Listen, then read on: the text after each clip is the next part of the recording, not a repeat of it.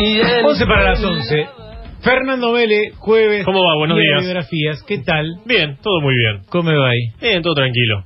Bueno. Vamos a hablar de Mauro Viale hoy. Mauro Viale, No, no, ¿qué no, no, no. biografía? No, no, no, no, Ah. no, no es el caso. No, es no, es- no toca boxeadores hoy. No toca boxeadores. Vamos a hablar de una mujer, la segunda que tocamos en estos espacios, eh, nacida en Londres el 11 de octubre de 1885. Su padre, Armand, ella nació en Londres, su padre era francés, quien participó en la Comuna de París en 1871 en aquella revuelta de comunistas y anarquistas que tomaron el gobierno de la ciudad de París en aquel año por unos días.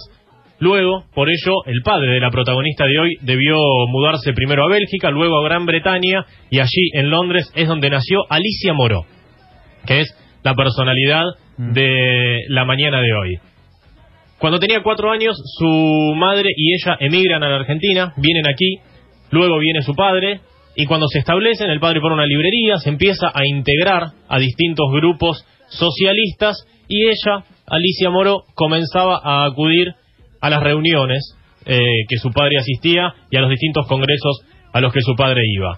Cuando llegué al país no caminaba, y como digo, siempre tuve mucho gusto de aprender a caminar sobre esta tierra de la que nunca me separé, dijo Alicia Moró a, eh, en una entrevista posterior. No tenía el dato de que había nacido en Londres, ni podría haberme imaginado en virtud de su apellido. Si me decían, mira, es europea, te diría que es francesa, y De nunca se ocurriría inglesa. Exacto. Sin embargo, de orígenes franceses, su padre era francés, pero debió emigrar a Londres y luego vinieron a vivir acá a la Argentina. Comenzó sus estudios secundarios en la Escuela Normal número 1, donde tuvo un profesor de moral e instrucción cívica, que a algunos les sonará el nombre, que se llamaba Hipólito Yrigoyen, Ah, mira. con quien tuvo una muy interesante relación de docente y alumna. Eh, Irigoyen le prestaba libros, a ella le gustaba mucho el derecho. Eh, sin embargo, posteriormente lo criticó por los muertos que hubo durante su gobierno. Claro, sobre todo en la Semana Trágica. Sobre todo en la Semana Trágica, exactamente. Y en la, el tema de la Patagonia Rebelde, sí. Comenzó a acercarse un poco al socialismo que militaba su padre. Fue al Congreso Internacional de Libre Pensamiento que se realizó en Buenos Aires, donde conoció a una española, Belén de Zárraga. Belén de Zárraga era una republicana española que le sugirió que en Argentina debían formar un movimiento en favor de los derechos políticos de la mujer. Allí ella se presentó ante los líderes de el Partido Socialista, José Ingenieros, era por aquel entonces, to- a ver, todos nombres que conocemos mucho de calles, De calles, de de barrios. calles, de barrios, de ciudades, Sí. pero a veces José Ingenieros fue profesor del Colegio Nacional. Por ejemplo, fue profesor de mi Ajá. abuelo, acá en el Nacional de La Plata. y fue en ese momento era uno de los líderes del Partido Socialista frente a quien se presentó eh, Alicia Moroy le dijo debemos formar un comité de mujeres y así es que fundaron el Centro Feminista de Argentina y el Comité Pro Sufragio Femenino. Pro Sufragio Femenino, estamos hablando de esto del año 1906, que además fundó el movimiento feminista Alicia Moró con 21 años. Me parece una historia particular porque se viene hablando mucho de feminismo en Argentina en los últimos años y sin duda Alicia Moró fue una de las precursoras, si no la número uno, en comenzar a instaurar esta temática en nuestro país. En 1907 ingresa a la Facultad de Medicina de la Universidad de Buenos Aires, siguiendo los pasos de quien sería después la primera médica en nuestro país, Cecilia Grierson. Alicia Moró fue la segunda. Fue la segunda médica de nuestro país. Están todas en Puerto Madero hoy. Exactamente. Eh, Están eternidades todas, en las calles, ¿no? todas están en Puerto Cecilia Madero. Grierson también. Digo, mucho más conocida, Alicia Moreno Justo, que Cecilia Grierson. Sin duda, Cecilia Grierson, eh, para aquellos que no saben, fue la primera médica de nuestro país. Alicia Moró fue la segunda. eh, en un momento eh, de nuestra sociedad en el que se veía muy mal, con muy malos ojos, que las mujeres fuesen a la universidad. Durante sus estudios, en 1910, funda el Ateneo Popular junto con su padre. El Ateneo Popular era como si fuera una escuela popular en donde se enseñaba este, instrucción secundaria y universitaria. En 1910 ya tenía 24, 25. 24 años, exactamente. Eh, se convirtió el Ateneo Popular en uno de los centros de enseñanza popular más activos de la ciudad de Buenos Aires y además se hizo cargo de la revista socialista internacional titulada Humanidad Nueva. Se empezó a meter en política, cosa rara para las mujeres en esa época. Se empezó, empezó los estudios universitarios, cosa más rara todavía para las mujeres en ese entonces. Entonces estamos hablando de que 1910 me dijiste. 1910. no solamente la mujer no votaba, sino que todavía no, no existía la ley Espeña, no había sufragio universal y obligatorio. Ni siquiera. Así que imaginemos la rareza de esta mujer en este momento. Eh, participó ese mismo año, en 1910, del primer Congreso Femenino Internacional, eh, haciendo hincapié que el femenino, el pensamiento femenino tuviera la misma representación que la de los hombres. Algo revolucionario para la época, por supuesto, hoy absolutamente aceptado. En 1914 obtuvo el diploma con honores en la carrera de medicina, como decíamos, convirtiéndose en la segunda médica del país y en una de las primeras en Latinoamérica en especializarse en enfermedades de la mujer. Empezó a hacer la carrera de ginecología y además fue profesora de nuestra universidad, de la, de la materia de fisiología en la Universidad Nacional de La Plata en la carrera de medicina y además puso un consultorio ginecológico en la ciudad de Buenos Aires donde atendía de forma gratuita a mujeres de bajos recursos y a prostitutas. Bien. Profesión contra la que luchó muchísimo también para que se regularice, cosa que, como sabemos, porque al día de hoy no lo es, no pudo lograrlo. Cuando se inició la Primera Guerra Mundial en 1914, a través de la historia de Alicia Moró, podemos contar la historia del siglo XX, porque lo vivió todo y ahora vamos a contar hasta qué edad vivió. En 1914 se inició la Primera Guerra Mundial y comenzó un movimiento pacifista, ella porque estaba absolutamente en contra de la guerra, sin embargo en 1917 cuando triunfa la Revolución Rusa dice, sin la guerra esto no hubiese sido posible. Entonces, hay una, un poco de posiciones encontradas. En 1920 forma la Unión Feminista Nacional, que reúne a distintos grupos feministas que se venían formando en el momento del que formó el Comité Ejecutivo, y decía, yo no quiero un feminismo contra el hombre, sino con el hombre. Cosas que a veces... Eh, podrían ir tomando nota, que van como 100 años atrasadas hoy. Exactamente. Eh, dijiste 1917 más 1920. 1920 fue cuando... Iba 100 años arriba, eh, Alicia. Sí. Sí, esto, a eso me refería también. Mm. Hoy día existen muchísimas que piensan que el feminismo es contra el hombre y no es así. Es con el hombre. Y nosotros también debemos comprender que el feminismo es con las mujeres.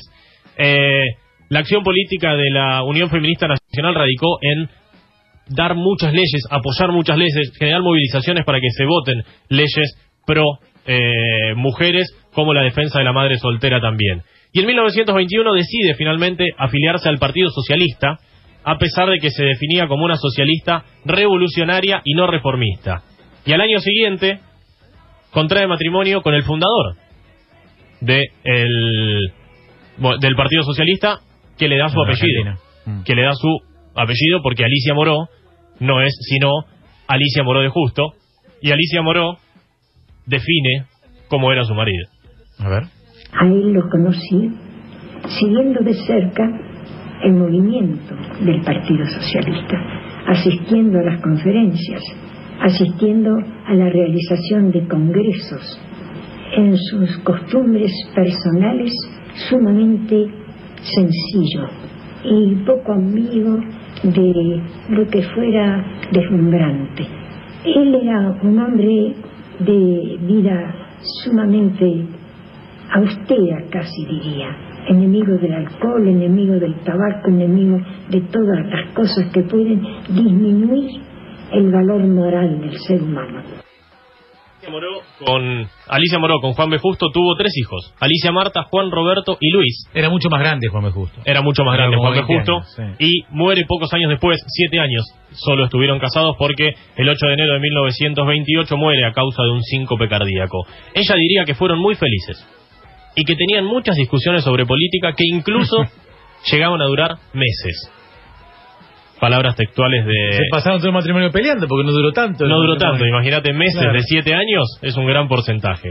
Em, integró el Comité Ejecutivo del Partido Socialista en esos años y además fundó el Comité Femenino de Higiene Social, y esto es lo que decíamos, para combatir la trata de blancas.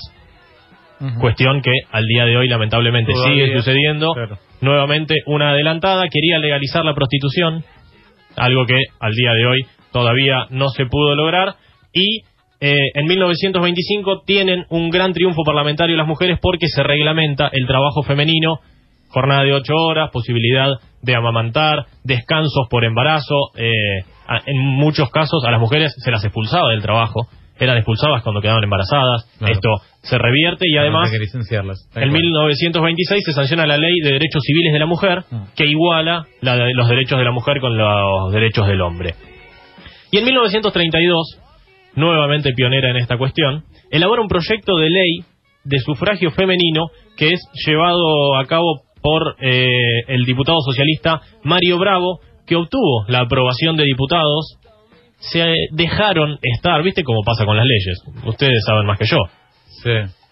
dejan pasar un tiempo, dejan que bajen las aguas, deja que se calme todo un poquito. Cuando pasa al Senado, el proyecto es rechazado porque había allí mayoría de conservadores. Mm. En O sea que 1943, El voto femenino había empezado en San Juan, en el exactamente. año 27. Ujú. Em, pero ella pre- presenta el primer proyecto Para, eh, de ley nacional, nacional. nacional, exacto. Em, con el surgimiento del peronismo en el 43, y por eso digo, vamos transitando toda la historia del siglo XX, tanto eh, internacional como argentina, porque atravesó todo. En el 43, durante los gobiernos de Perón, eh, ocupó una posición opositora. Alicia Moro no estaba de acuerdo con las cuestiones más autoritarias del gobierno de Perón y cuestionando algunas cosas antidemocráticas también. Sin embargo, el gobierno peronista sancionó muchas leyes que venían promulgando las feministas, una de ellas, sin duda, la que el 23 de septiembre de 1947, en un acto frente a la sede de la CGT, eh, Perón firma el decreto presidencial que le da valor institucional a la ley 13.010 que otorga a las mujeres el derecho en todo el país al voto en las elecciones. Recibiendo de alguna manera la iniciativa de Alicia Moro de justo de 15 años antes. Exactamente, y muy impulsada por Eva Perón en aquel entonces, sin ningún tipo de dudas. Em, pero hay un problema. ¿Cuáles fueron las primeras elecciones en que las mujeres pudieron votar y ser votadas? ¿En la reforma constitucional del 49 o alguna legislativa en el En 49? el 51. El 51 para presidente, claro. Para presidente, para las elecciones 51, nacionales. claro. Para las elecciones nacionales, a eso me Sí, refería. 51. Eh, Alicia Morobo de Justo es elegida junto a otras mujeres para integrar la lista de candidatos a diputados nacionales socialistas, pero ¿Qué? es detenida por el gobierno de Juan Domingo Perón, por el desacato, por eh, ese tipo de cuestiones, junto a otros compañeros de su partido. La liberan antes de las elecciones y una señora que luchó tanto por el derecho a voto femenino no pudo ir a votar. Debió guardarse porque Una historia argentina. en la que se expresaba podía volver a tener algún tipo de problema. Durante el golpe militar del año 55, encabezado por Aramburu, el Partido Socialista se divide en dos grupos, aquellos que apoyan al gobierno militar y aquellos que no. Ella queda entre los que no, acercándose un poco al peronismo, solo porque lo consideraba democrático, no así al gobierno militar. El grupo de Alfredo Palacios. Exactamente, al grupo de Alfredo Palacios que después va a terminar comandando eh, ella en el año 1956 el PSA, así se llamaba el Partido Socialista Argentino. En 1975 funda la Asamblea Permanente por los... ah, recordamos la cantidad de cosas que hizo durante su carrera, ¿no? Eh, Vivió 1500 años. más o menos. Tenía 90 años en 1975 y junto con Raúl Alfonsín, Adolfo Pérez Esquivel y tantos otros fundan la Asamblea Permanente por los Derechos Humanos. Mira. Ya se veía venir la cuestión militar en Argentina y desempeñaron ese grupo un importante papel en el gobierno cívico-militar, el golpe cívico-militar entre 1976 y 1983, acompañando mucho a las madres de Plaza de Mayo en sus reconocidas rondas frente a la Casa de Gobierno y en gesto de agradecimiento, las madres de Plaza de Mayo le obsequiarían en su 99 cumpleaños, ya estamos dando una pista de cuánto vivió, eh, un pañuelo blanco, el símbolo de las madres y abuelas de Plaza de Mayo. Entonces vivió más de 99. ¿Cuántos vivió? Vivió más de 99, vivió 100, 100 años. En 1984 la eligieron la mujer del año por la Cámara de Diputados de la Nación. La Universidad Nacional de Buenos Aires le dio el título de médica del siglo. En el 85 la declararon ciudadana ilustre de la ciudad de Buenos Aires. Y cuando se cumplió su centenario se le hizo un homenaje en el que participó todo el arco político y social de la Argentina, los que estaban a favor, los que estaban en contra del socialismo. Una mujer sin discusión. Eh, la revista Humor, cuando cumplió 100 años, muy pícara como siempre, publicó en la tapa, dentro de cuatro años se le vence la garantía, haciendo referencia a los 100 años de garantía de Magiclick. Claro. Falleció a los 100 años, mientras dormía el 12 de mayo de 1986 y sus restos fueron velados en el Congreso de la Nación, al velatorio al que asistió, entre otros, el entonces presidente Raúl Alfonsín, y sus restos descansan cremados en el cementerio de la Chacarita. Quiero los servicios fúnebres del PAMI como cualquier otra vieja y nada de flores en el cajón, había dicho alguna vez, y cuando se le preguntó qué quería que diga en su epitafio, dijo, quiero que diga, aquí yace una luchadora contra los molinos de viento. Y eso es lo que fue Alicia Moró de Justo, que tiene, como decíamos, una de las avenidas más importantes de Puerto Madero y además a partir del año 1987 la Fundación Alicia Moró de Justo establece el premio Alicia Moró de Justo a la Mujer del Año en homenaje a esta socialista, política, médica, luchadora que fue sin duda pionera en todo lo que hizo en nuestro país y que transitó todo el siglo XX. Muy buena biografía, larga. Larga porque fueron muchos años. 100 años. Muchos 100 años y de una persona sumamente activa y de una mujer que se ha reivindicado poco en el último tiempo. Se han reivindicado muchas mujeres Sí. en el último tiempo. Tal vez no muchos, muchos hoy de quienes están más activas no lo hayan conocido. Pero con agarrar un poquito el librito. Sí, sí, sí, por eso. Una, historia para reivindicar. Gracias, Fer, muy buena. Por favor, hasta el Hasta jueves. Fernando Mele pasó con biografías de jueves. Hoy tocó la señora Alicia, la doctora, Alicia Moró de Justo.